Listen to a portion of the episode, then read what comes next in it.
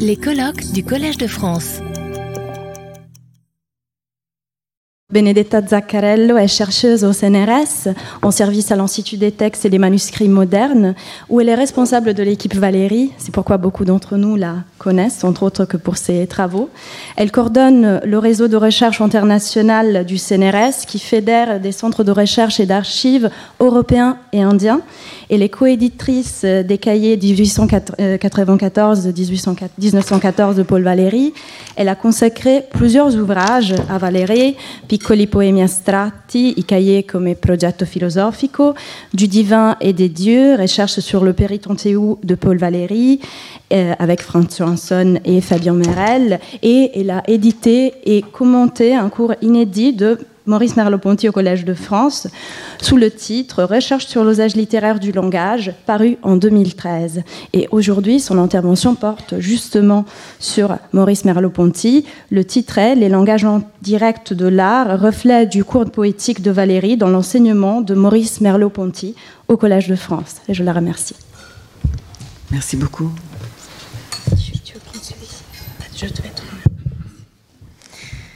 Mesdames, Monsieur, je ne vois pas comment je pourrais commencer autrement, ayant l'honneur aujourd'hui de prendre la parole au Collège de France, entouré de plusieurs de ces illustres professeurs, et dans l'excellente compagnie intellectuelle des deux de leurs célèbres prédécesseurs, Paul Valéry et Maurice Merleau-Ponty, bien sûr. Mesdames, Messieurs, avant de le faire, permettez-moi donc de remercier le Collège de France, hein, la personne de William Marx, euh, tout comme Mathilde Manara et l'équipe ayant organisé ce magnifique événement. Merci. Merci de m'avoir donné l'opportunité aujourd'hui de remettre en scène un dialogue à distance qui a eu lieu dans ces mêmes salles il y a 70 ans déjà, en 1953, lorsque Maurice Merleau-Ponty, fraîchement élu sous la chaire de philosophie du Collège de France, après avoir prononcé une leçon inaugurale intitulée Éloge de la philosophie, et après avoir fait le choix assez surprenant déjà de consacrer le deux cours de sa première euh, année traditionnellement programmatique, l'un à la psychologie, l'autre à la littérature, décide, de manière encore plus curieuse peut-être, de consacrer la plupart de son enseignement sur la littérature à Paul Valéry. Aux fins qui sont les nôtres aujourd'hui, il est important de préciser que Merleau-Ponty ne se contente pas de lire l'œuvre de Valéry dans le cours intitulé Recherche sur l'usage littéraire du langage, mais qu'à son propre dire, il entend en explorer, la figure. Plus précisément, comme il l'écrit dans, dans une note préparatoire à la première leçon, là, je cite, théorie et pratique de l'écrire, du langage littéraire. Merleau-Ponty précise aussi qu'il considère être utile à l'argumentation de son propre cours que Valéry, je cite, ait fait lui-même une théorie du langage littéraire, sans préciser exactement où. Afin de comprendre à quel point ces choix pouvaient apparaître surprenants aux yeux de ses auditeurs au Collège de France, des auditeurs de Merleau-Ponty au Collège de France, il convient de rappeler ici qu'au moment où Merleau-Ponty prononce ses leçons sur la littérature, le nom de Valérie, qui avait pourtant vécu ces dernières années un poète d'état et un sibylle de l'esthétique, paraissait inutilisable déjà, démodé, incongru à son temps. On le sait, pendant que Valérie impartissait son cours de poétique, la guerre avait eu lieu. Si ces leçons avaient sans doute marqué l'esprit euh, de ce contemporain, au lendemain de l'armistice, au moment où la culture française se réveillait du cauchemar de la guerre dans un monde méconnaissable, au géant des questionnements nouveaux et de nouvelles formes de sens, Valérie avait déjà rejoint son cimetière marin. Pire, en 1947, sous la plume de Nathalie Sarraute, les colonnes des temps modernes, cofondées par Merleau-Ponty, dont Merleau-Ponty avait été le rédacteur en chef, avaient officiellement destitué Valérie de son rôle de mettre à penser la littérature. De son côté, Sartre, en ce même 1947, proposait dans Qu'est-ce que la littérature un modèle d'écrivain qui allait rapidement s'imposer parmi ses contemporains et qui semblait antithétique à celui incarné par Valérie. Dans un, tel contexte culturel, pourquoi consacrer un des deux cours de sa première année d'enseignement de la philosophie à la littérature? Et pourquoi Valérie en particulier? Ce cours ayant été prononcé par Merleau-Ponty à la veille de la célèbre brouille avec Sartre, au moment d'éditer les recherches sur l'usage littéraire du langage, j'avais cru pouvoir y lire justement une réponse indirecte à qu'est-ce que la littérature?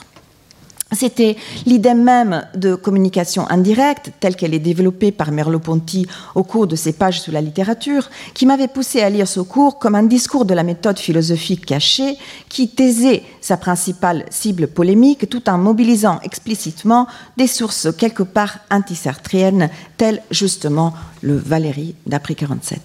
Certes, la brouille trouvait son origine dans les divergences entre, entre les deux philosophes au sujet de thématiques politiques principalement.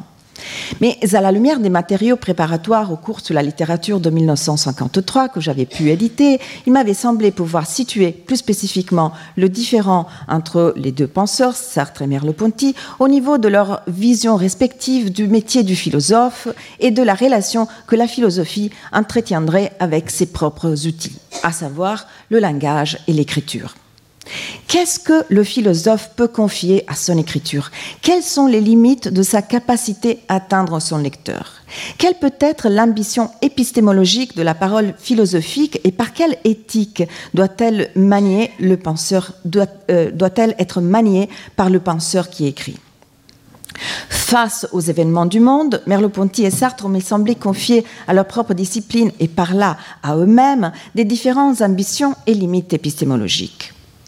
D'où le choix fait par Merleau-Ponty d'analyser d'une part les théories qui auraient pu inspirer dans son cours sur la littérature, d'analyser des théories qui auraient pu inspirer ou nourrir sa propre conception du langage littéraire, en même temps que dans ce même cours, il étudiait la trajectoire de deux célèbres écrivains et leur corps à corps avec le langage, peut-être une fois de plus en réponse à l'analyse existentielle proposée par Sartre. En effet, dans les recherches sur l'usage littéraire du langage, Valérie et Stendhal sont observés en tant que sujet en passe de devenir écrivain, pour utiliser une expression de Marguerite Duras. Leur rapport difficile à l'écriture, passant par une période de silence, voire de rejet de la littérature, leur combat existentiel pour trouver leur propre voix, tout en marquant ainsi un tournant dans l'histoire de la littérature, leur expérience de la crise, leur apprenant l'opacité du médium langagé, l'engagé et les enchantements périlleux de la littérature, tout cela semblait enseigner à Merleau-Ponty et à travers lui à ses auditeurs du Collège de France que la philosophie est un métier d'écriture et que, au lendemain au lendemain de la grande crise de la guerre, seulement les écrivains pouvaient lui apprendre à faire avec le combat avec l'ange du langage qui physiologiquement marque la discipline, elle aussi appelée comme la littérature à bâtir le pont fragile entre expérience et expression verbale. Observons aussi que si dans ce même cours Merleau-Ponty appliquera la même méthode d'analyse à l'interprétation de Stendhal, ce sera en grande partie en raison de la lecture proposée par Valérie lui-même de l'auteur de la Chartreuse. Selon Valérie, Stendhal doit être compris à la lumière de son égotisme littéraire, à savoir la capacité d'écrire au plus près de sa propre expérience. Or, c'est à partir de cette même capacité de dire, à dire je en littérature que Merleau-Ponty bâtira une, des notions clés de ce cours, à savoir la sincérité, valeur antithétique à l'engagement sartrien tel que Merleau-Ponty l'entend. Remarquons ici que ce même geste, cette révolution consistant à mettre le je qui pense, perçoit et écrit au centre de ce qu'il écrit, et en tant que garant de la véridicité de ce que ces pages contiennent, est aussi la clé de voûte de l'interprétation proposée par Valérie du cogito cartésien, acte de naissance de la philosophie moderne. De plus, outre apparaître dans les cahiers comme dans la suite des textes euh, consacrés euh, à Descartes et publiés de son vivant, cette même interprétation d'un tel tournant de l'histoire de la philosophie est reprise et articulée par Valérie dans son cours de poétique justement. Expression performative et cri philosophique, dans le cogito ergo sum, le mot essentiel est en somme, selon Valérie, ce ego qui n'y est que sous-entendu. Dans l'interprétation que Merleau-Ponty semble proposer de Valérie, une telle prise de conscience du sujet qui écrit et qui écrit la philosophie n'est qu'une avec celle qui laisse apparaître un autre grand sous-entendu de la discipline, le langage.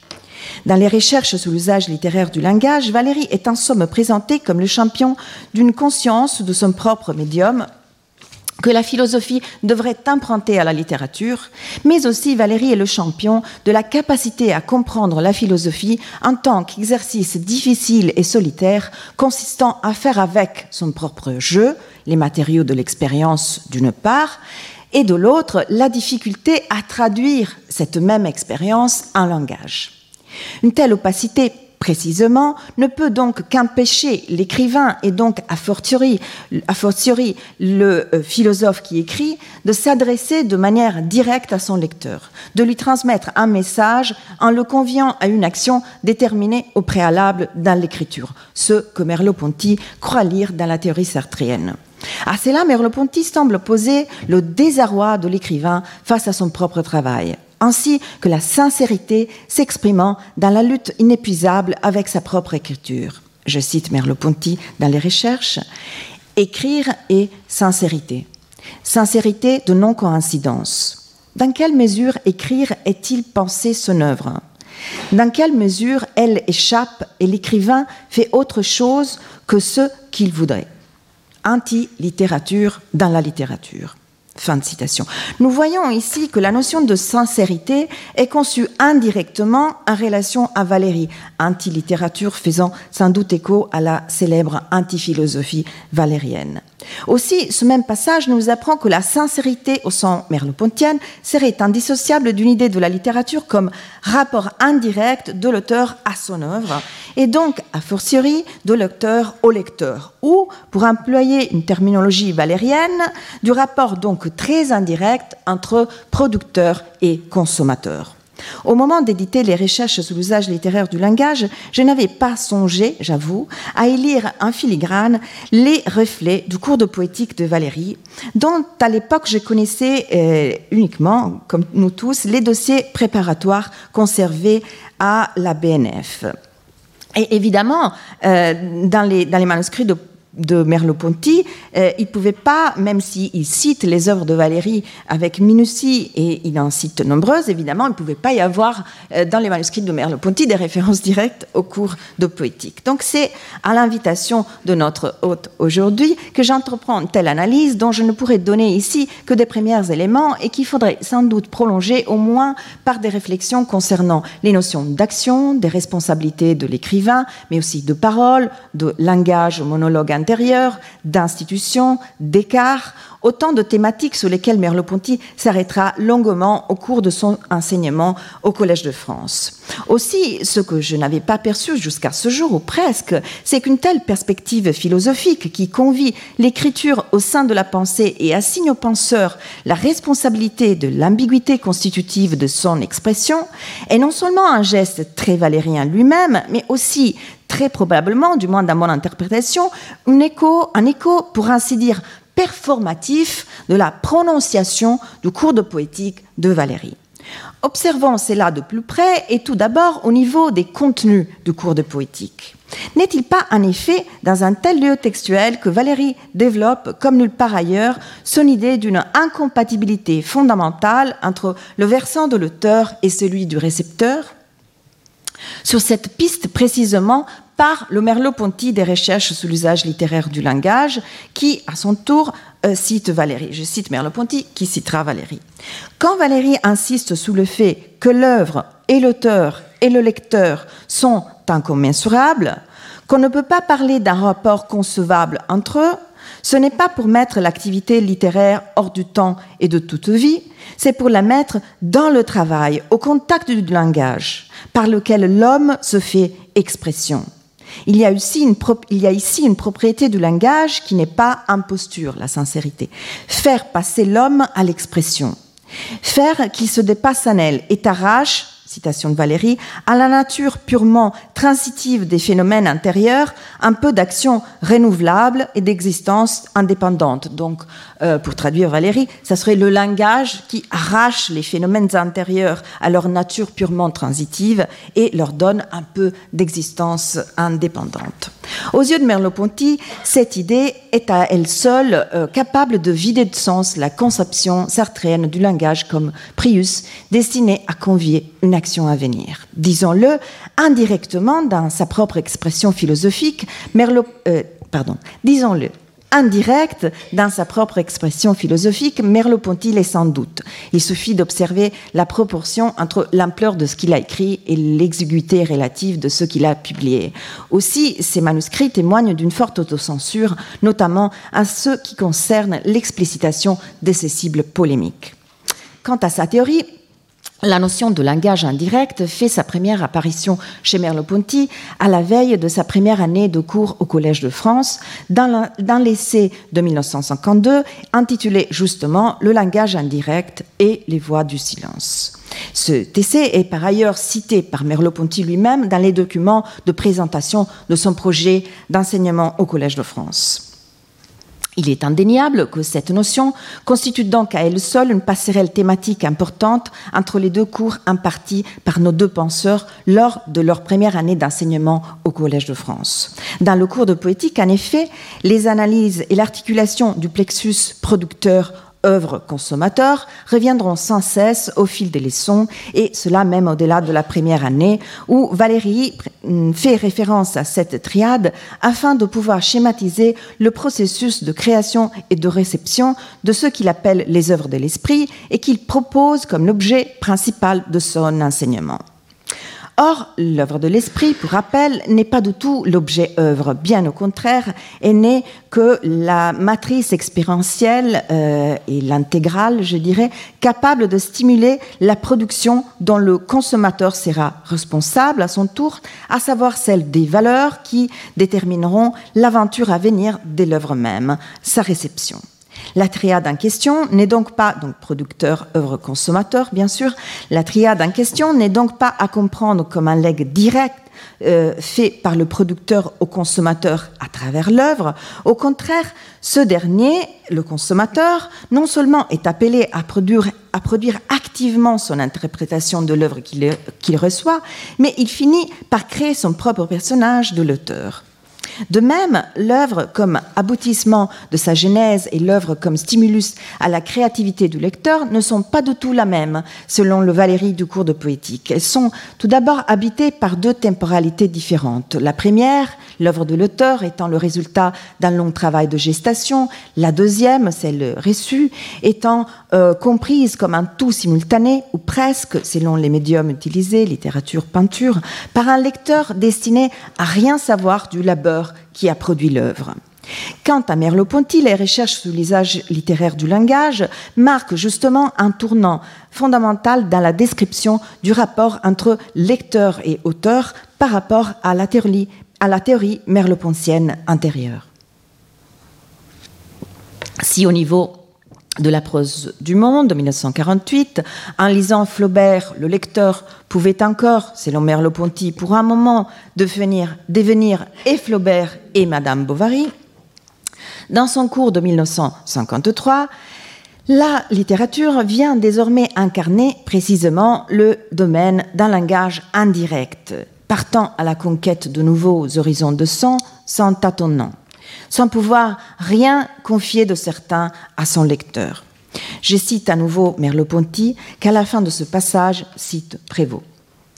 Littérature de demi-silence ou de langage indirect. La littérature comporte des, aveux, mais aussi des silences correspondant à l'émotion. Et à marge, fin d'Henri Brulard. Des silences circonscrits, un relief. Et là, il cite Prévost, Beaucoup d'écrire est une imprudence si l'on a senti, est un charlatanisme si l'on est resté froid. Des allusions, des détails voisins, une impression nue laissent seul intact le souvenir essentiel et permettent d'imaginer au lecteur, évidemment.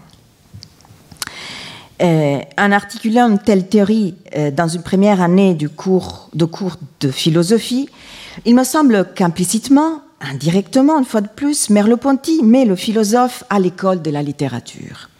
Cet usage, la littérature, cet usage extraordinaire du langage qui connaît ses propres règles et c'est l'ambiguïté de toute écriture.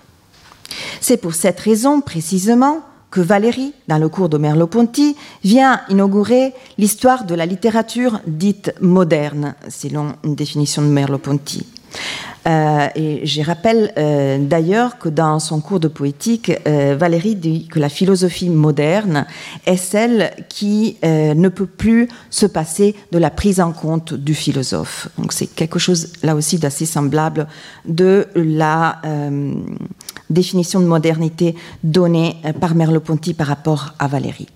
En d'autres termes, Valérie serait moderne en tant que celui qui, grâce à sa double casquette de critique et d'écrivain, de euh, théoricien de soi-même et de praticien de ce qu'il conçoit, appris à la civilisation notre contemporaine, ou du moins à ceux qui aspirent à pratiquer les arts du langage, que pour s'exprimer dans ce médium, il faut d'abord passer par une lutte avec ses propres mots.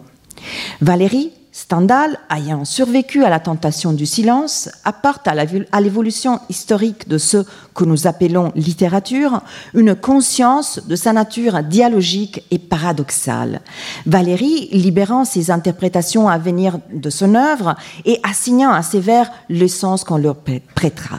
Stendhal écrivant pour un avenir dont l'usage du langage aura changé, et avec lui la compréhension, l'interprétation de ce que le passé, euh, à travers ses textes, lui apporte. L'écrivain, en somme, comme l'artiste, notamment le peintre, accomplit le travail consistant à conquérir des horizons de sens nouveaux au médium qu'il emploie et par là, il apporte à la modernité le don de la conscience de l'épaisseur, pour ainsi dire, du langage. De cette hypothèse de lecture théorique, le cours de Merleau-Ponty lui-même me paraît donner performativement un exemple. Pendant qu'il analyse la question du silence de Parrain à Blanchot et théorise les limites de la mise en mots en tant qu'adresse directe, Merleau-Ponty répond indirectement à Sartre, faisant de Valéry, comme de Stendhal, les héros intempestifs d'une prise de conscience de sa propre écriture, dont le philosophe moderne ne peut se passer sous peine de se donner un, bout, un but inatteignable. C'est lui d'utiliser les langages aux fins de et ainsi d'impiéter, pour utiliser une expression chère à Merleau-Ponty et à Emmanuel de Saint-Aubert, d'impiéter sur les libertés du lecteur. Bien au contraire, la réception est sujet d'une co-création et ne peut être compris comme un destinataire passif. Or, cela ressemble d'autre près à ce que Valérie dit dans euh, Or, pardon. Or, si cela ressemble de très près à ce que Valérie dit dans son cours de poétique, n'est-ce pas exactement ce que Valérie fait en prononçant ces mêmes leçons? Là, je cite très brièvement Valérie, que dans la leçon du 11 décembre 1937 nous dit Je vous rappelle que l'objet de ce cours, d'ailleurs, n'est pas d'enseigner. Il est d'éveiller autant que possible vos esprits à certains points sous lesquels généralement on passe très facilement. Il s'agit, en somme, non point de vous rendre certaines choses plus faciles, mais au contraire de vous les rendre plus difficiles.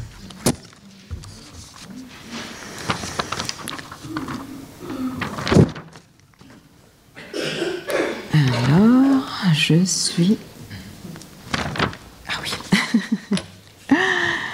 Comme dernier élément de ma présentation aujourd'hui, je voudrais émettre l'hypothèse selon laquelle les recherches sur l'usage littéraire du langage s'inspirent non seulement de la théorie contenue dans le cours de poétique de Valérie, théorie que par bout Merleau-Ponty pouvait connaître d'autres sources valériennes, mais aussi de l'exercice même de l'enseignement au Collège de France tel qu'il avait été fait par Valérie. Que fait Valérie en effet au cours de ses leçons?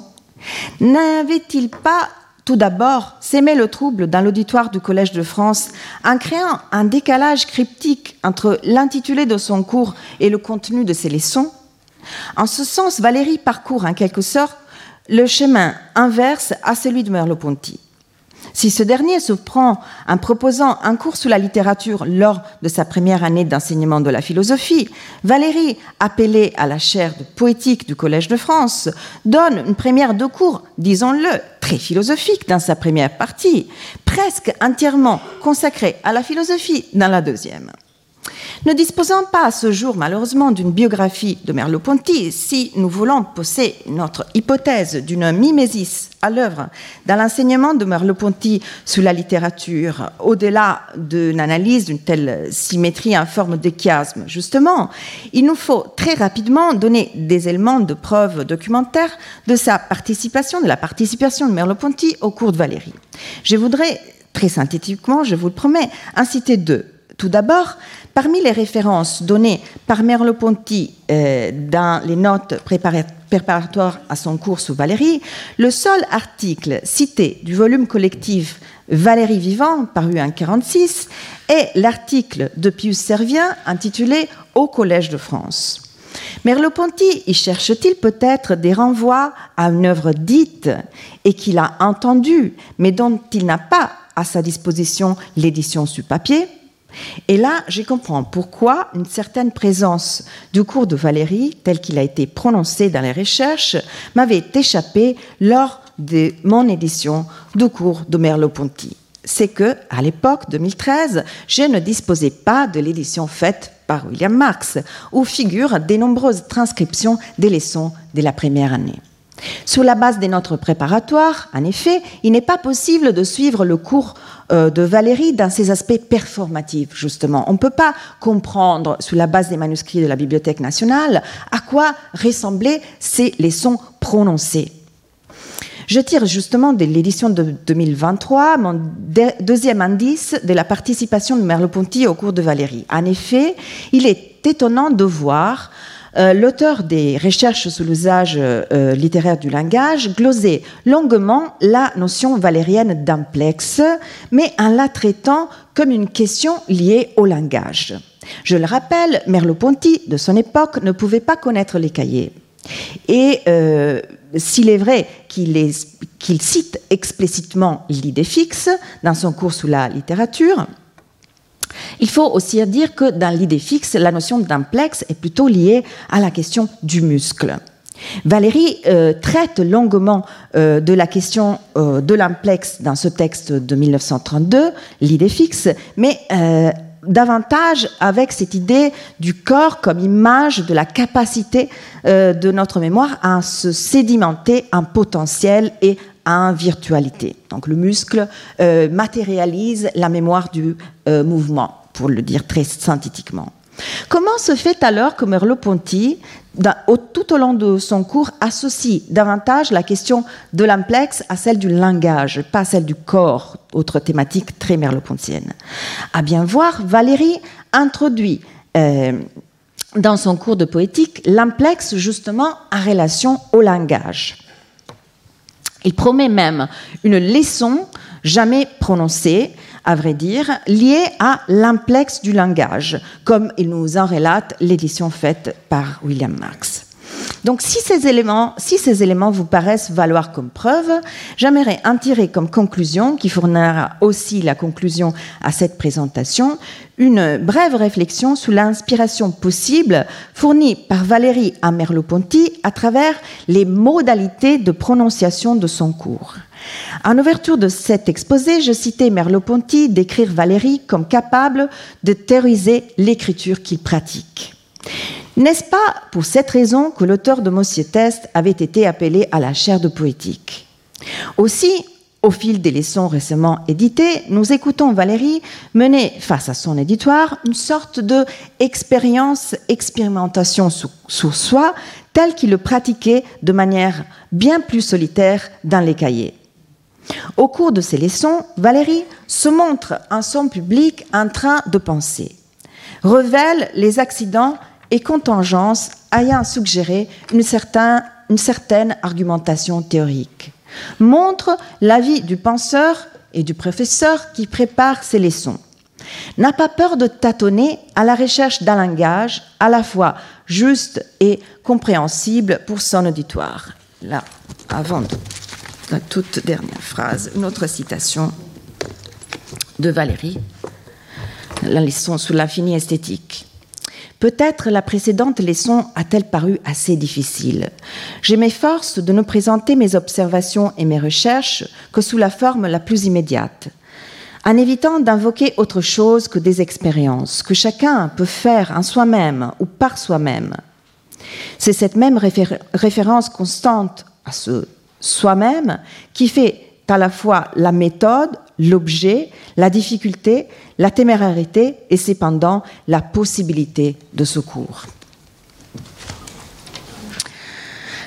Parti à la recherche d'une description des modalités de la sensibilité générale dont la production des œuvres de l'esprit serait un cas particulier, Valérie finit pour faire un discours de sa propre méthode, comme il l'a très bien défini Micheline Onteberi, et par là, il passe de la pratique d'un discours philosophique à une méditation sur le rapport entre philosophie et langage, et sur la philosophie comme affaire de forme.